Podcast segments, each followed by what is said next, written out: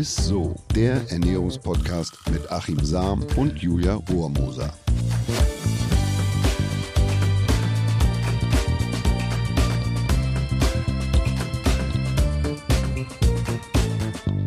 Da sind wir wieder. Halli, hallo ihr Lieben. Herzlich willkommen zu einer neuen ISSO-Folge, dem Ernährungspodcast mit unserem Ernährungswissenschaftler Achim Sam. Und mit Julia Rohrmoser. Ich muss sagen, Achim, wie geht's dir gut momentan? Ja. Ja, dir geht's gut? Wieso? Ja, ich, ich, ich, hab, ich bin ja normalerweise immer die fröhliche Julia, wie du mich ja auch immer ankündigst. Ich bin, bin ich auch eigentlich immer noch. Aber ich habe momentan so Tage super viel Stress irgendwie und ich wünschte mir, hast du wahrscheinlich auch oft mal gehabt, dass der Tag einfach mal mehr Stunden haben könnte als 24. So. Und wo spart man dann immer, wenn man Zeit sparen möchte? Beim Essen. So. Und ich bin dann immer so, ich hole mir dann immer gern mal ein Brötchen, esse es beim Autofahren oder ne, hol mir irgendwas schnell auf die Hand und ich weiß ja, dass du davon kein Fan bist. Hast du ja schon ganz oft gesagt, das ist natürlich nicht gut, das weiß ich auch. Das sage ich immer, aber ob ich das selber auch immer so mache, ist natürlich die andere Frage. Ja, gut. Und ich glaube tatsächlich aber auch, dass es ganz vielen Zuhörerinnen und Zuhörer auch da draußen so geht. Und ähm, damit sind wir auch tatsächlich beim heutigen Thema, und zwar Stressessen. Ja, was tun, wenn der Stress einfach dick oder auch manchmal dünn macht? Die WHO hat ja Stress zum größten Gesundheitsfaktor des 21. Jahrhunderts erklärt. Bei fast 70 Prozent aller Erkrankungen ist äh, der mitverantwortlich, was ich richtig krass finde. Und vielleicht können wir ja mal damit anfangen, dass du erklärst, was eigentlich mit unserem Körper passiert, wenn wir Stress haben. Ja, also es geht nicht nur dir so, es geht vielen anderen da draußen auch so und auch mir durch die dauerhafte Anspannung, wie beispielsweise aktuell. Man sitzt zu Hause, geht sich auf die Nerven, man macht sich Sorgen um den Job. Es fehlen soziale Kontakte, wenig Perspektive. Da ist der Pegel bestimmter Stresshormone, wie beispielsweise Adrenalin und auch Cortisol, einfach chronisch erhöht. Das ist ein großes Problem. Und das wiederum führt zu einem übermäßig starken Abfall des Blutzuckerspiegels. Ja, der kippt dann weg und schließlich kriegt man Heißhunger. Das ist das Resultat. Und blöderweise kriegen wir bei Stress vor allem ein Verlangen auf süßes und fettiges Essen, also was sehr nährstoffreiches, sehr gehaltvolles. Und deshalb fällt einem auch das Abnehmen unter Druck oder bei Stress oder auch bei Trauer ganz besonders schwer. Ähm, außerdem kann Stress dazu führen, dass die Energieversorgung des Gehirns gestört wird. Das finde ich einen ganz interessanten Aspekt. Krass, ja. Also normalerweise haben wir ein ziemlich egoistisches und sogenanntes Selfish Brain, das sich in der Regel zuerst selbst mit Energie aus der Nahrung versorgt und zwar in Form von Glucose, also Kohlenhydrate. Wenn wir unter Stress stehen, werden andere Organe bevorzugt, versorgt und bekommen als erstes die Nahrungsenergie. Unser Gehirn bleibt also hungrig und wird panisch und es funkt quasi das Dauersignal, Achtung, ich habe Hunger. Und was passiert? Wir essen letztlich mehr, um das Gehirn zu beruhigen. Also das ist ein, ein Aspekt, was uns äh, ja das Abnehmen dann auch verhindert und äh, so schwer macht. Achso, aber das bedeutet dann tatsächlich, wer viel Stress hat, der neigt eher dazu zuzunehmen. Auf jeden Fall. Also die Ausschüttung der Stresshormone fördert außerdem die Fetteinspeicherung, die Fetteinlagerung. Aber das Fett wird nicht irgendwo gespeichert, sondern blöderweise mit Vorliebe in der Bauchregion, also gerade dort, wo es am meisten stört und wo es auch gesundheitlich für uns am gefährlichsten ist. Also dieses sozusagen das Bauchfett oder das sogenannte viszerale Bauchfett in der Nähe dieser, der Organe, ähm, das ist besonders stoffwechselaktiv. Ja, also das hat einen eigenen Stoffwechsel und es werden Hormone ausgeschüttet, die unter anderem Entzündungsprozesse fördern und dadurch wird das Risiko eben von Herz-Kreislauf-Erkrankungen, von Diabetes äh, Typ 2 drastisch erhöht. Also gerade das Fett um die Bauchregion, das wird gefördert und das ist das Fett, was uns dann gesundheitlich zu schaffen macht.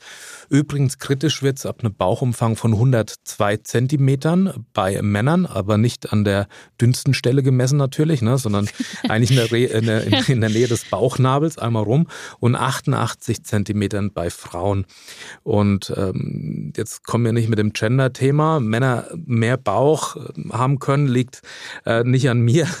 Äh, Du hast es nicht erfunden, ich weiß. gemessen, also wie gesagt, an der dicksten Stelle des Bauchs Mhm, und nicht an der okay. dünnsten Stelle, das ist wichtig.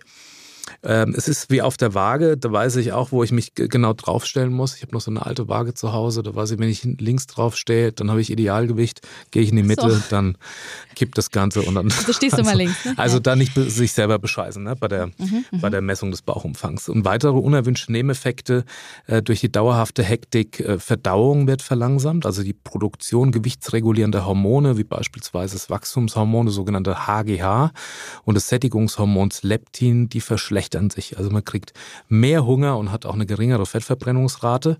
Es gibt beispielsweise Untersuchungen bei Frauen vor und nach einer fettreichen Mahlzeit wie schnell die Kalorien im Körper verbrannt werden und welche Folgen das für den Blut- und Insulinspiegel haben kann. Das Ergebnis, wer am Tag zuvor mindestens einmal gestresst war, der verbrannte weniger Kilokalorien und zeigte höhere Insulinwerte, die die Umwandlung von Fett in Energie wiederum gehemmt haben. Also gestresste Probanden lagern mehr Fett äh, ein und nehmen mehr zu. Oh, toll.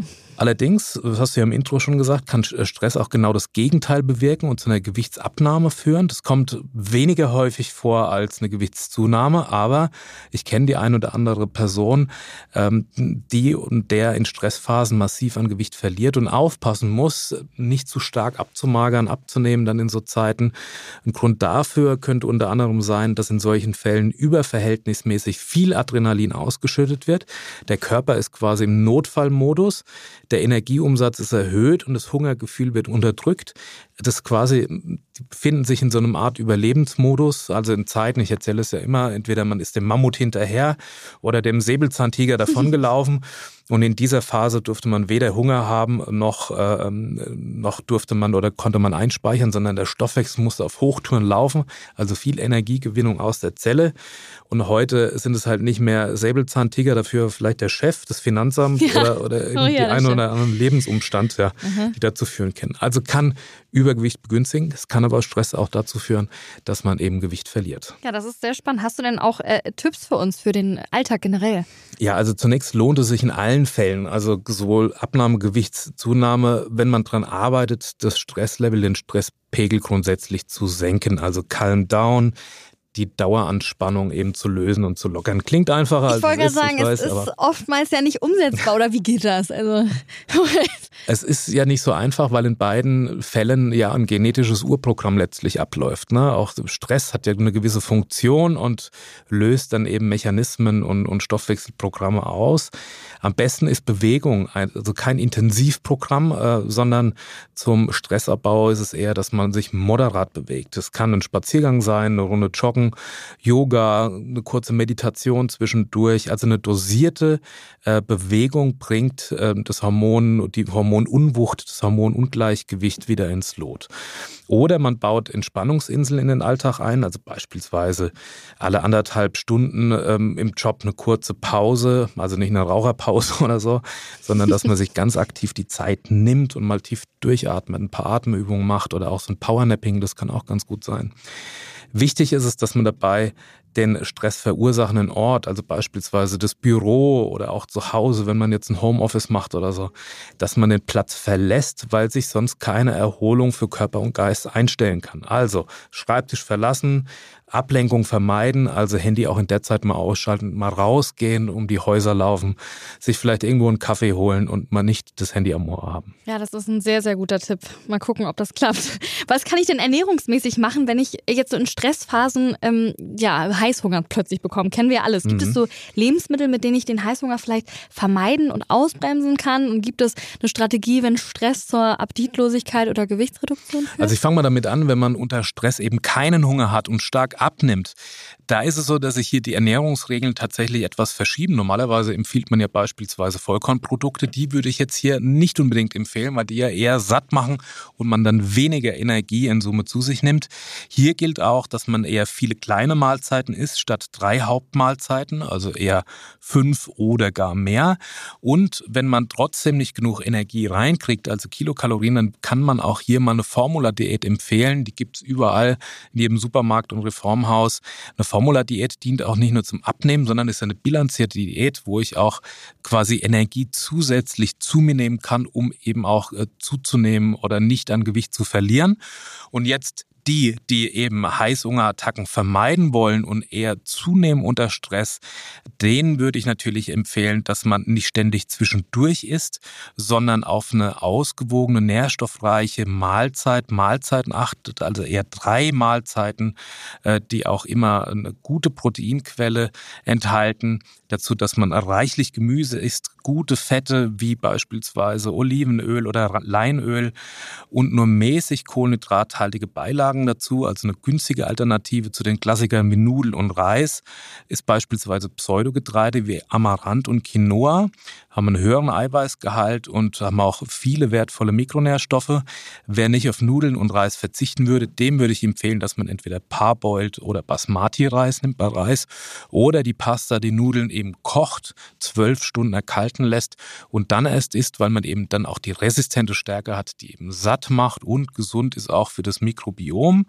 Tja, viel dazu trinken ist wichtig, dass die Ballaststoffe dann auch nicht wie ein Stein im Magen liegen. Ja, okay. Äh, in beiden Fällen, also sowohl in dem, wenn einer abnimmt beim Thema oder einer abnimmt beim Thema Stress oder Gewichtszunahme, unbedingt auf genügend Schlaf achten, am besten sieben bis acht Stunden pro Nacht. Wer müde ist, hat nicht nur mehr Hunger, sondern auch eben eine schlechtere Fettverbrennungsrate am nächsten Tag. Ne? Ja, das macht Sinn. Was kann man denn dann aber machen, wenn der Heißhunger dann doch mal zuschlägt? Also es kann ja trotzdem mal passieren. Dann empfehle ich unsere Folge zum Thema smarter Snacken. Einfach mal reinhören. Stimmt, ja. Aber ganz kurz und einfach, Zucker und kurzkettige Kohlenhydrate machen hungrig, weil sie den Blutzuckerspiegel erst stark in die Höhe treiben und den aber genauso schnell wieder abfallen lassen. Es entsteht also Heißhunger. Proteine sättigen dagegen gut und lang halten, weil sie eben nicht so viel Insulin stimulieren. Und je weniger Insulin da ist, umso höher ist die Fettverbrennung, umso geringer der Heißhunger und darauf achten, dass der Snack neben langsam verdaulichen Kohlenhydraten wie Vollkorn auch Eiweißquellen, Fleisch, Fisch, Käse, Milchprodukte, Hülsenfrüchte, Tofu für Veganer beispielsweise enthält. Also ein gekochtes Ei ist ein besserer Sattmacher-Snack als beispielsweise ein süßes Stück Obst oder wie eine Banane. Ne? Okay. Ne? Mhm. Es gibt aber noch so ein paar andere Heißhungerbremsen. Linsen beispielsweise, ne? also habe ich auch schon mehrfach erzählt, äh, machen uns alt. Da gibt ja diese Super Centenarian-Sache, ja, die ja, das ja, genau. eint. Und äh, sie haben eine super Sättigung. Grapefruit beispielsweise gibt es wissenschaftliche Untersuchungen, dass die enthaltenen Bitterstoffe den Insulin- und Cholesterinspiegel senken können und für ein schnelleres Sättigungsgefühl sorgen. Kartoffeln gekocht, habe ich ja schon erzählt, also zwölf Stunden erkalten lassen, dann hat eine resistente Stärke, ist gut fürs Mikrobiom, ist aber auch gut für die Sättigung. Zimt äh, gibt es eine ganz interessante Untersuchung. Also mit einer Prise Zimt am Morgen verbessert man die Insulinwirksamkeit. Man braucht also weniger Insulin über den Tag hinweg. Ist gut, weil eben eine höhere Fettverbrennung. Aber hier würde ich empfehlen, eher den Ceylon-Zimt zu nehmen und nicht den Cassia-Zimt wegen des Kumarins, also besser Ceylon-Zimt. Tofu ist äh, ein super Sattmacher, weil er eben wahnsinnig viel Eiweiß, Proteine enthält und Eiweiß macht in der Regel wach und satt. Kohlenhydrate machen eher müde und hungrig. Sehr gut, dann weiß ich jetzt, was bei mir momentan in meinem stressigen Alltag auf den Teller kommt. Ne? ja, Achim, danke dir erstmal dafür. Wir kommen jetzt aber erstmal zur Frage der Woche. Die Frage der Woche. Vanessa aus der Insta-Community will nämlich wissen, Mittlerweile gibt es ja so einige Öle auf dem Markt, aber irgendwie blicke ich nicht mehr durch. Welches benutze ich eigentlich wofür? Welches ist für die gesunde Küche am ja, besten geeignet? Was ist eigentlich mit Kokosöl? Es wurde doch mal so gehypt. Also Achim, was würdest du da Vanessa raten? Kokosöl ist immer noch ein Riesenhype, obwohl ich offen gestanden, den habe ich noch nie so richtig verstanden, weil Kokosöl enthält überwiegend gesättigte Fettsäuren. In anderen Pflanzenfette stecken vor allem für die Gesundheit äh, günstig günstigere ungesättigte Fettsäuren gibt es eigentlich nur zwei Ausnahmen und das ist das Kokosfett und das Palmöl. Ist vielleicht etwas besser als tierische Fette, die eben die entzündungsfördernde Arachidonsäure enthalten. Kokosöl enthält die günstigere Laurinsäure, so heißt die, aber zum Heilsbringer wird Kokosöl auch dadurch nicht. Vorteil ist gegebenenfalls, dass man es hoch erhitzen und damit auch braten kann. Aber wie gesagt, den Hype habe ich da noch nicht verstanden. Bei den Ölen sind die empfehlenswert mit den einfach ungesättigten Fettsäuren, wie zum Beispiel ein Olivenöl oder auch ein gutes äh, Rapsöl wirkt sich positiv aufs Cholesterin aus und auch auf die Reduktion von Entzündungsprozessen. Aber Achtung, und das sage ich ja immer dazu, Öle immer gut lagern. Je gesünder ein Öl ist, umso schneller wird es eben auch ranzig, leider Gottes, und dann auch gesundheitlich bedenklich. Und man sollte eben auch nicht stark damit erhitzen. Also lichtgeschützt aufbewahren, am besten geschützt in, in, einer, in einer Flasche, die etwas abgedunkelt ist. Nicht zu große Mengen kaufen, eher die kleinen Fläschchen kaufen und wenn es dann aufgebraucht ist, lieber ein neues kaufen. Wenn es etwas ranzig riecht, lieber weg damit. Sehr gut. Vanessa, ich hoffe, Achim konnte dir damit weiterhelfen. Hat er bestimmt. Und somit sind wir auch am Ende der Folge. Ich fasse, ähm, ja, wie immer für euch nochmal ganz kurz zusammen.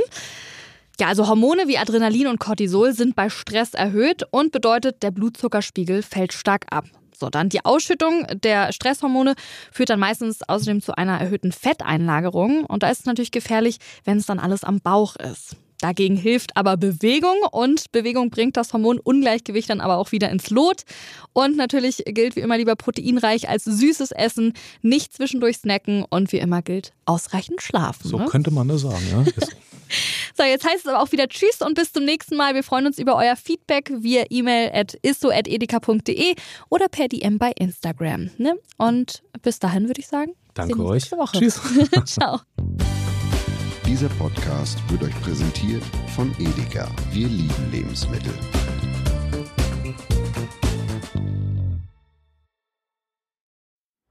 Es folgt eine Podcast-Empfehlung. Lou, bist du bereit? Ich bin sowas von ready. Are you ready?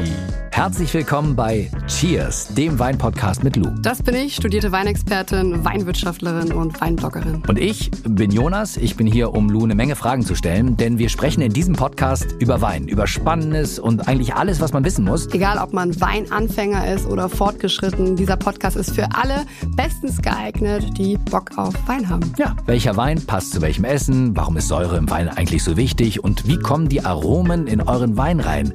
Und warum spuckt Lou nach dem Probieren immer wieder alles aus? In kurzen und knackigen Episoden gibt es genau auf diese Fragen die passende Antwort. Und ab und an gibt's auch noch Gäste. Und wenn ihr Fragen habt, dann schreibt sie uns an cheers.edeka.de. Jeden Montag gibt's eine neue Folge, überall da, wo es Podcasts gibt. Und ich würde sagen, Cheers! Cheers.